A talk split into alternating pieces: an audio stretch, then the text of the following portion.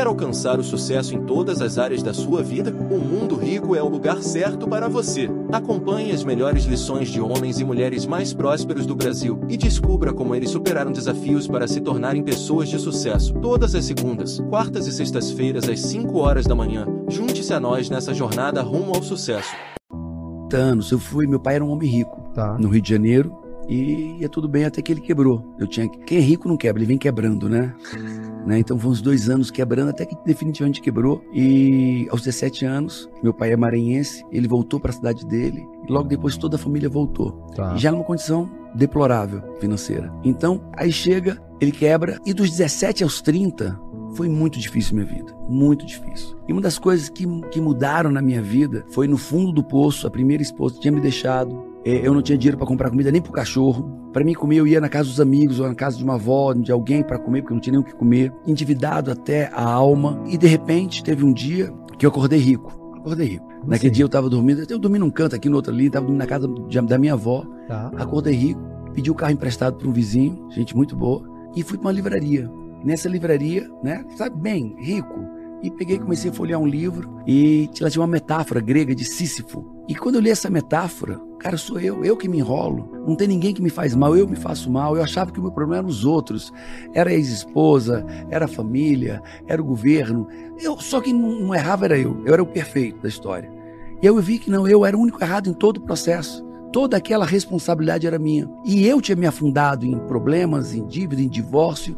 Eu não tinha dinheiro para comprar comida pro meu cachorro. Eu dei um cachorro porque eu não tinha dinheiro para comprar comida para ele. Eu ainda conseguia ir na casa dos amigos comer, mas não dá para levar o cachorro na casa dos amigos. E foi uma época muito dura. E com esse livro eu fiquei folheando ali na livraria. Só que naquela época, você ou comprava ou devolvia para prateleira. Sim. Né? E o cara disse, seu amigo, você tá lendo aí, não tá comprando? Disse, não, desculpa, tal. Aí eu saí, voltei de novo, li um pouquinho mais. Você já era na cara dura que você tava Na lendo. cara dura. Eu li metade do livro ali numa manhã. Tá. né? Até que eles me botaram para fora da loja definitivamente. E eu saí, mas depois eu voltei, uns dois dias depois eu voltei e comprei o livro. Mas ele tinha uma metáfora. E essa metáfora mudou minha vida. E aquilo foi uma revolução. Para você ter ideia, no ano seguinte, eu tinha carro, eu tinha um apartamento, eu tinha uma noiva, eu tinha um business. Um ano foi o tempo necessário depois de me conscientizar que todo o problema da minha vida era tinha sido criado por mim mesmo. O divórcio. Aí as pessoas olhavam para mim, pô, mas como? Você era um cara fiel, trabalhador, dedicado, não tinha vícios. O problema do casamento foi ela. Não, não fui eu. Não, 50%, não, 100%. E, e ela? Não sei. Vai perguntar para ela. Para mim foi 100%, eu sou 100%, 100 responsável.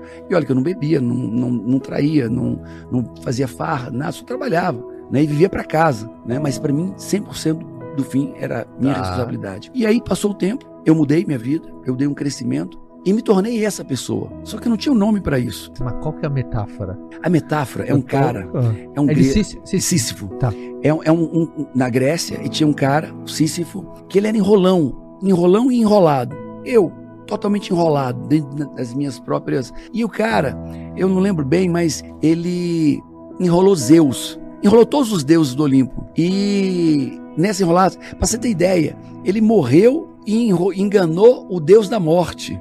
Ele mandou o deus pra morte lá, enquanto o cara foi, ele voltou pra vida Tá. enganou Zeus, foi uma confusão toda e Zeus condenou a ele a ele levar uma pedra pro alto de uma montanha. Esse era o objetivo. Mas sempre que ele estava chegando lá, ele escorregava, alguma coisa caía e a pedra rolava. E ele tinha que empurrar essa pedra pesada de novo montanha acima. Essa era a minha vida.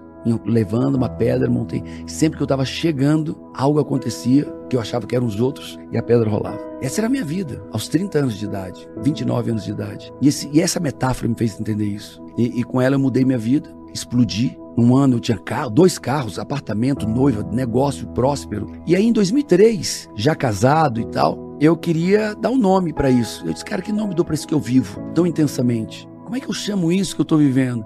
E aí eu pensei, pensei, cara, responsabilidade de mim mesmo. Então, tem autoestima, pô, autorresponsabilidade. E eu cunhei esse termo em 2003 no meu primeiro livro. Esse, esse termo, 2003. 2003, esse termo autorresponsabilidade foi 20 anos cunhado. atrás. E aí pronto, aí eu chamei de autorresponsabilidade, escrevi esse livro, depois comecei a trabalhar profundo, pesquisar, e aí ficou. E é isso que mudou minha vida. E isso é a base da, do, do sucesso humano. Qualquer pessoa que você olhe, em qualquer área da vida, para ele ter sucesso, necessariamente ele tem que ser autorresponsável. Ele tem que ser o responsável por aquilo ali. E quais são os caminhos da autorresponsabilidade? Primeiro, esse reconhecimento que tudo que acontece na sua vida a culpa é tua, de maneira direta A palavra não é culpa. Tá. Eu, eu uso responsabilidade, é mais Gosto. leve. Cara, é, Tem é gente que não, não lida bem com essa palavra culpa, né? Acaba, É. né? Acaba sendo pesado demais. pesado demais. É assim, chega, chegou uma, uma esposa, uma moça uma vez pra mim. É, olha, meu marido tá me traindo.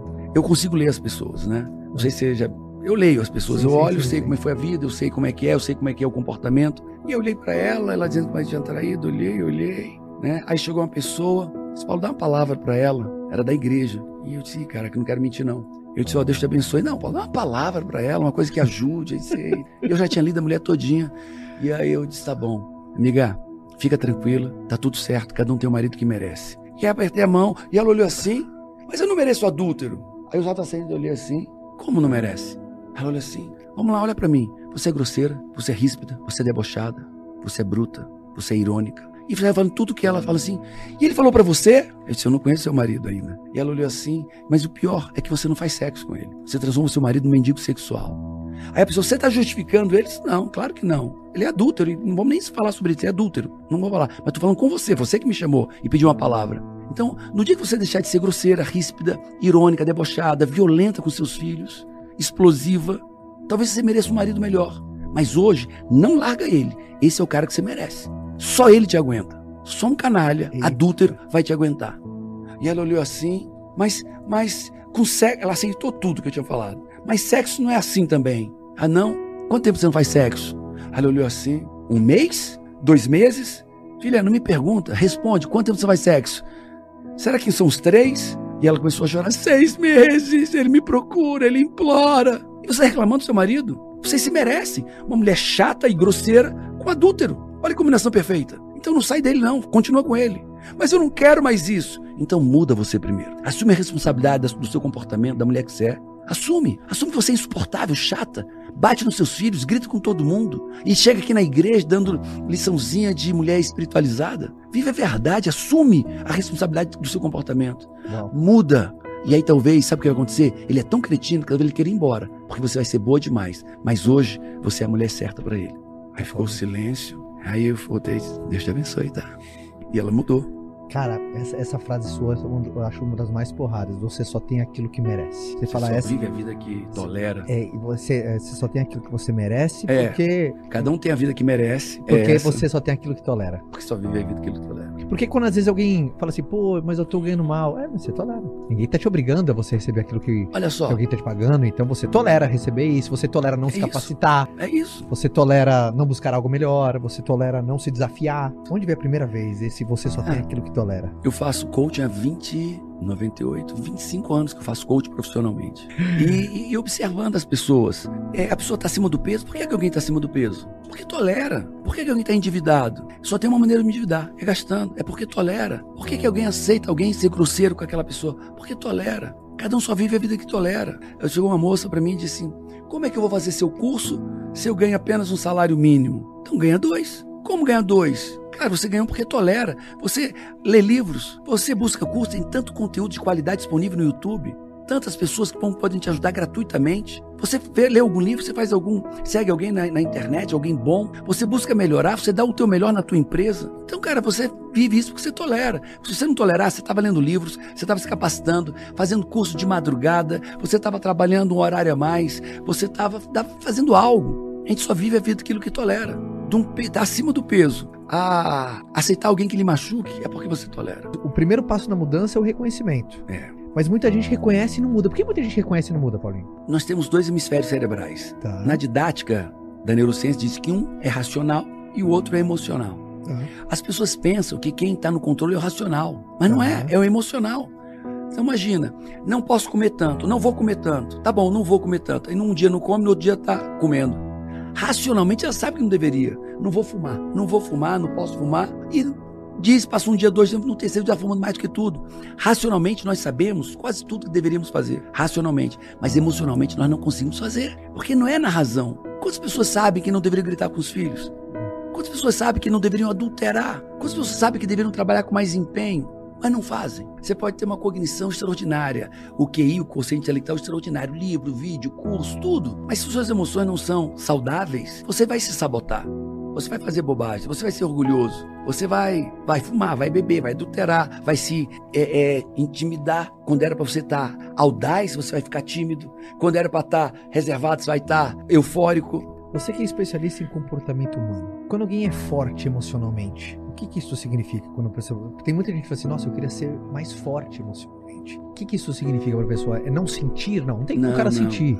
As pessoas né? assim, As pessoas já. Eu tenho uma, uma, coisa que nada me abala. Mentira. Olha só, o que é inteligência emocional? Tá, boa. A minha definição é a sua capacidade de conectar com as emoções certas, no momento certo e na intensidade certa e tirar o seu melhor. É isso é inteligência emocional, conseguir tirar o seu melhor. Então, Paulo, o que é uma pessoa forte? É aquela que tá na festa e ela tira o melhor dela. Tem gente na festa faz besteira, se embriaga, trai, adultera, no momento de alegria. Tem pessoas que no momento de caos tiram. Ah, a gente viu na pandemia o que aconteceu na pandemia. Verdade. As pessoas não conectaram com as emoções. Podem até ter conectado com a emoção certa, mas não na intensidade. Tiveram pessoas que tiveram medo, mas foi um medo tão exagerado que elas sucumbiram. Tiveram pessoas que não tiveram emoção, estavam sem medo, Sim. negligentes, sem medo. E era para ter medo, mas na proporção certa, para se cuidar, forma preventiva e tal. Então, se você consegue, inteligência emocional, você consegue trazer a emoção certa, na intensidade certa, adequado ao contexto, você vai tirar o seu melhor e vai tirar o melhor das pessoas. Tire tudo de mim, tire tudo, mas não tire minha estrutura emocional, que eu recomponho tudo. Quando eu tiro o meu melhor, o melhor das pessoas. Agora, me dê o recurso que for, o dinheiro que for. Se eu não conseguir conectar comigo, tirar o meu melhor. Se eu não conseguir conectar com as pessoas, tirar o melhor delas. Você gostaria de viver de YouTube, fazer seu próprio horário, trabalhar de onde você quiser e principalmente gerar muita receita? Finalmente a gente lançou o Viver de YouTube, que é o único treinamento no mercado que vai te acompanhar do absoluto zero até a criação do seu canal de sucesso. Basta garantir sua vaga clicando no botão abaixo para começar seu império no YouTube, hein?